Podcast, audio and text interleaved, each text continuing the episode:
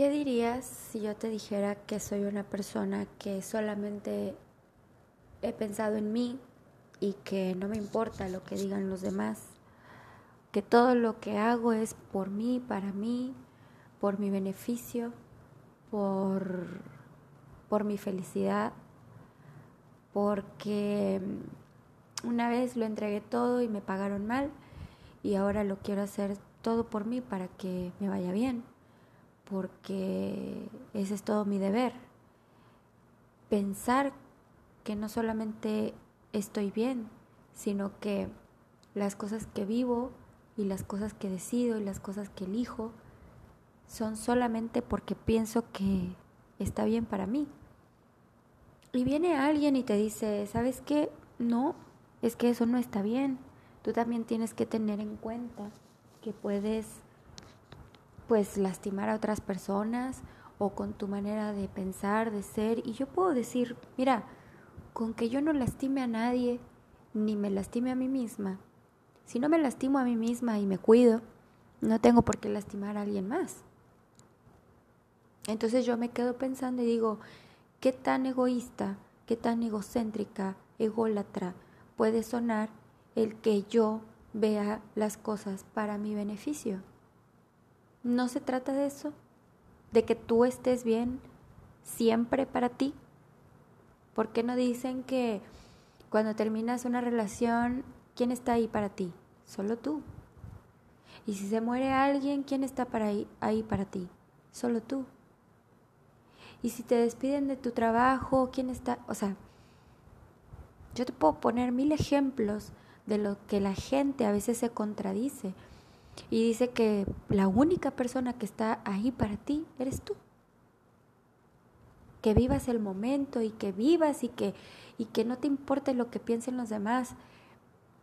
Y de repente te enteras que esas personas piensan que una vez que tú lo estás haciendo, que estás mal, que no piensas en el futuro, que solamente piensas el momento, pasas el momento, vives el momento y ya está, que no tienes eh, estabilidad, que no tienes un plan, que no tienes un proyecto, que y ellos qué van a saber de lo que tú estás poniéndote como metas en tu vida.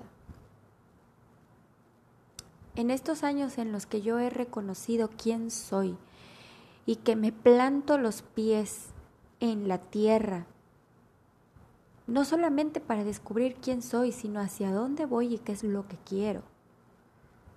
Porque muchas personas pueden saber qué es lo que quieren, pero no se pueden describir a sí mismas. No pueden decir quiénes son. No pueden decir con qué propósito lo hacen o para qué quieren llegar hasta ahí. Porque si me vas a venir con cosas vanas de que lo haces por tener algo material, te voy a decir que para mí ya tienes un rechazo. Pero yo estoy trabajando en mi autoestima, entonces es una creencia limitadora mía en la que yo tengo que trabajar, pensando que el dinero solamente se le da a las personas que trabajaron muy duro, sacrificaron todo o que, no sé, lo que hayan hecho para tener la vida que tienen. Hay quienes no les ha costado nada y tienen la vida que quieren, pero se sienten vacíos. No tienen a la persona que aman, o no se sienten amados, o no se sienten con validez. Yo hoy estaba hablando, bueno, estudiando acerca de la autoestima. Y el autoestima es la aceptación de uno mismo. Y en el diplomado que estoy estudiando, dice que compara la autoestima como la nutrición.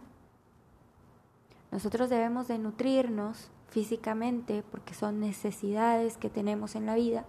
Nos tenemos que nutrir, desayunar, almorzar, comer, cenar, comer snacks, hacer ejercicio. Y la constancia de esto te da un beneficio. Bueno, tú has escuchado de la autoestima baja? ¿Has escuchado de la autoestima, eh, demasiada autoestima o la autoestima en los suelos? Pero, ¿habías escuchado de una autoestima saludable? Creo que el punto medio, muy pocas personas logran encontrar una autoestima saludable. Y me llamó mucho la atención porque cuando lo compara a que tú no comes lo suficiente o lo que necesita tu cuerpo, es como si no estuvieras alimentando correctamente tu autoestima. Una de las cosas que dice que la autoestima baja, que le falta nutrirse, son aquellas personas que tienden a ser depresivas, ansiosas, se enfocan solo en los problemas, en lo negativo, se victimiza, su valor depende de la opinión de los demás. Entonces, cuando tú estás esperando a que te aprueben, a que te digan que lo que estás que vas bien, que lo que estás haciendo está bien, que no tomas una decisión porque estás esperando a que tu mamá, tu papá, tus amigos, tu grupo, eh, tus colegas, lo que sea, te digan que vas bien. Y entonces es ahí donde tú tomas la decisión y dices, ah, no, pues si todo el mundo dice que voy bien, voy bien. Pero tiendes a deprimirte, tiendes a, a ver lo negativo, tiendes a decaerte, tiendes a que tienes que ir a terapia, amigo, amiga. Porque entonces tu baja autoestima te está diciendo que tienes una falta de confianza en ti misma.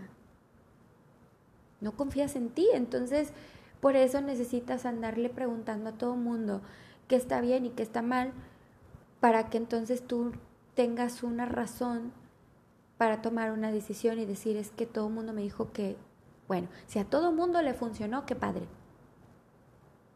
Pero hay gente que nada más te dice las cosas por decirla y no quiere decir que le haya funcionado. Yo te puedo decir que muchos papás son muy sabios. Mi mamá es muy sabia, por ejemplo pero también tiene creencias limitantes, de las cuales yo he estado rompiendo. No me casé con esas creencias, me casé un tiempo y después me divorcié de esas creencias. Y luego está la otra parte que es el autoestima alta o decía ahí como nutrición la autoestima obesa.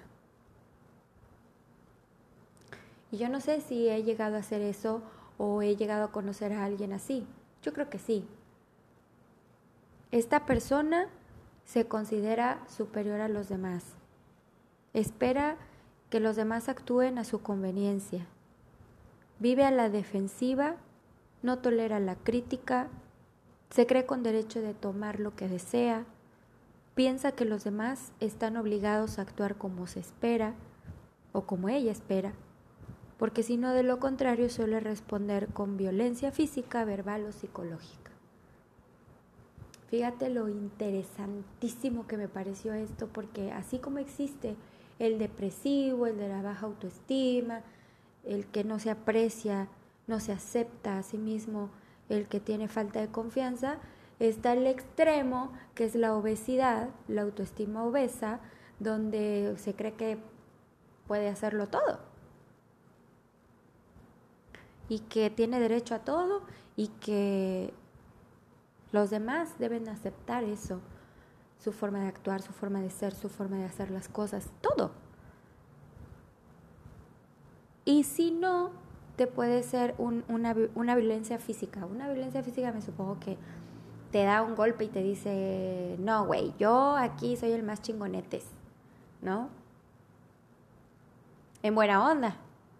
Pero también está el mala onda, que si no haces lo que le dices, si no haces lo que te dice que hagas, ahí te va el moquete.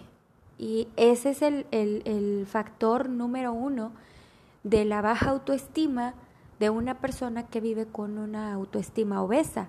Una mujer que se deja golpear o un hombre que se deja maltratar físicamente por la persona con la que viva, es porque no hay equilibrio. Hay una persona con baja autoestima y hay una persona con autoestima obesa.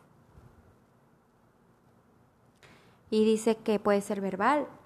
Ya no necesito pegarte, no quiero pegarte, pero te digo que eres un inútil, que eres un tramposo, que eres un infiel, que eres un estúpido, que eres un esto, que eres, ¿sabes? Eres un pendejo, gente pendeja. ¿no? Y entonces puedes llegar a lastimar a alguien así, claro, porque tú crees que tu autoestima es la sana, tú crees que, que estás bien, y entonces quien está de autoestima baja, pues bien, siempre se va a creer, porque como tiene una falta de confianza en sí mismo, se va a creer lo que le están diciendo. Sí, sí, sí soy un pendejo. Sí, sí soy, sí soy una pinche. Pero me encantó conocer el concepto de aceptación de uno mismo, autoestima saludable. Eh, la persona que tiene una autoestima saludable es una persona que es protagonista y creadora de su realidad. Tiene mayor sensibilidad para conectarse con su propósito de vida. Marca límites sanos. Se considera merecedora de felicidad y respeto. Es una persona agradecida y motivada sabe que merece ser tratada con respeto y equidad.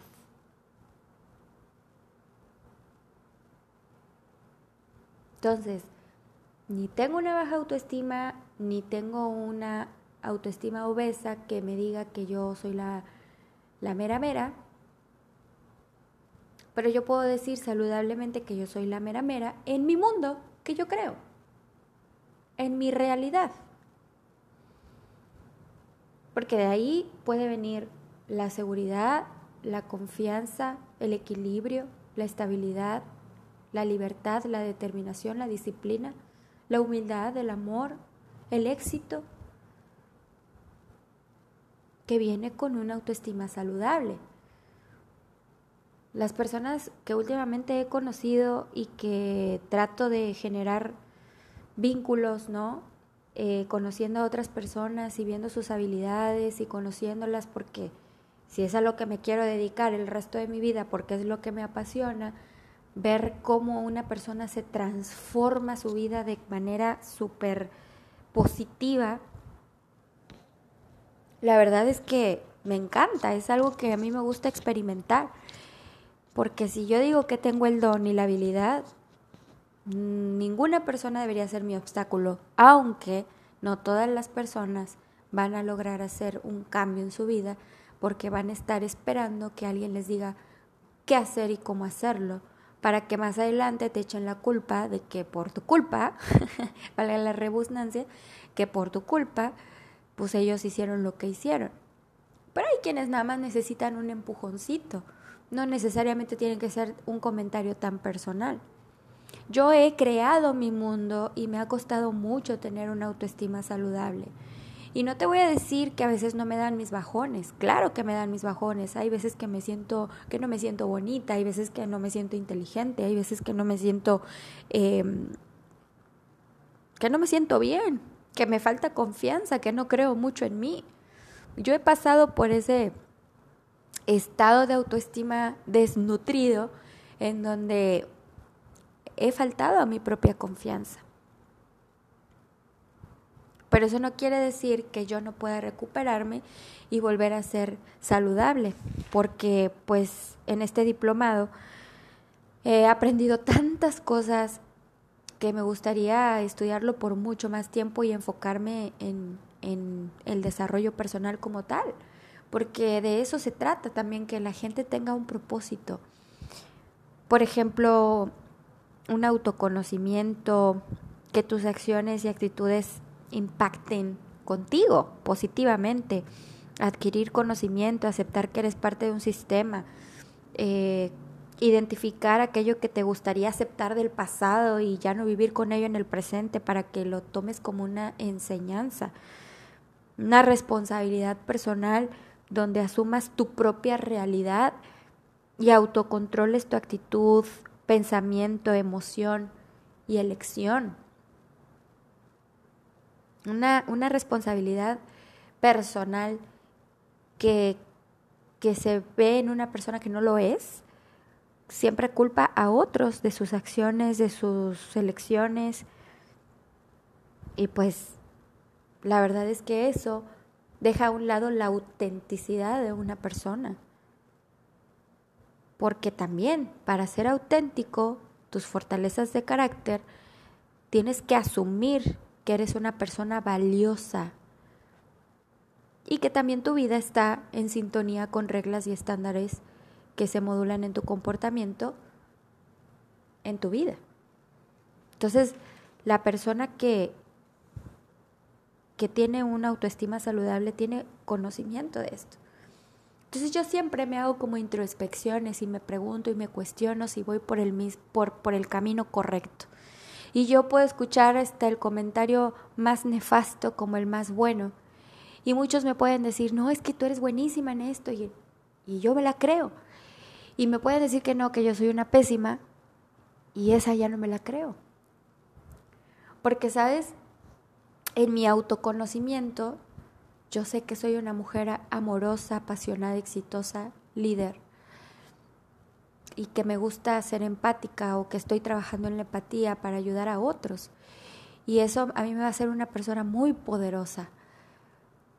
No me voy a ser gurú, ni psicóloga, ni nada por el estilo. No, no, pero tampoco voy a ser una charlatana. No soy esa persona yo qué persona soy y, y, quiero ser, pues la que tiene eso, estas cualidades que ya mencioné con un proyecto de vida, con un propósito de vida, con esta, con esta abundancia que Dios me ha creado. He tenido la libertad de elección, pero a manos llenas. Y yo elijo estar aquí y ahora porque yo sé que todo se me va a ser añadido. No me voy a afanar, no me voy a cansar por a ver si alcanzo los millones, yo me voy a afanar porque mi vida tenga propósito. Yo lo descubrí así, eligiendo cosas que sabía que podían ser consecuencias muy buenas o consecuencias muy malas, o simplemente se llaman consecuencias y las asumes. Punto. No hay otro, no hay otra, no hay otra forma de ver las cosas. Yo me chingué toda la vida, parece, sí, está bien. Pudiste haberlo hecho diferente. No, es que qué flojera, bueno. Con la flojera no vas a llegar a ningún lado. Hazlo diferente. Rodéate de personas que realmente busquen algo de propósito en su vida, que no sea nomás vivir por vivir. Están los extremos y los excesos. Para encontrar un equilibrio pues cuesta trabajo, pero centrémonos en el autoestima hoy. El autoestima no te va a dejar que otros te devoren, ni física, ni verbal, ni psicológicamente. Entonces a mí, en este momento puedo decirte que la inteligencia emocional es algo que se debería de enseñar en las escuelas. El desarrollo personal es algo que se le debe de dar más, más hincapié a los niños, a decirles de sus valores y sus fortalezas y sus Sí, está muy chido todo eso. Las circunstancias de cada familia pues es distinta. Pero esto está al alcance de todos. Hoy quise compartirlo porque de verdad me pareció muy interesante que cuando tú trabajas y tienes control sobre esto y eres constante, yo prefiero tener una autoestima saludable y no salirme con la mía nomás porque sí, sino que yo soy parte de un sistema que se va a mover y que mis decisiones pueden afectar a otros. Mi decisión ahora es autoconocerme, autocontrolarme, tener responsabilidad personal, pero ante todo ser auténtica. Y entonces eso me va a ayudar a que si miro hacia afuera, vea mi sueño y cuando mire hacia adentro yo despierte. Gracias a ti por estar aquí.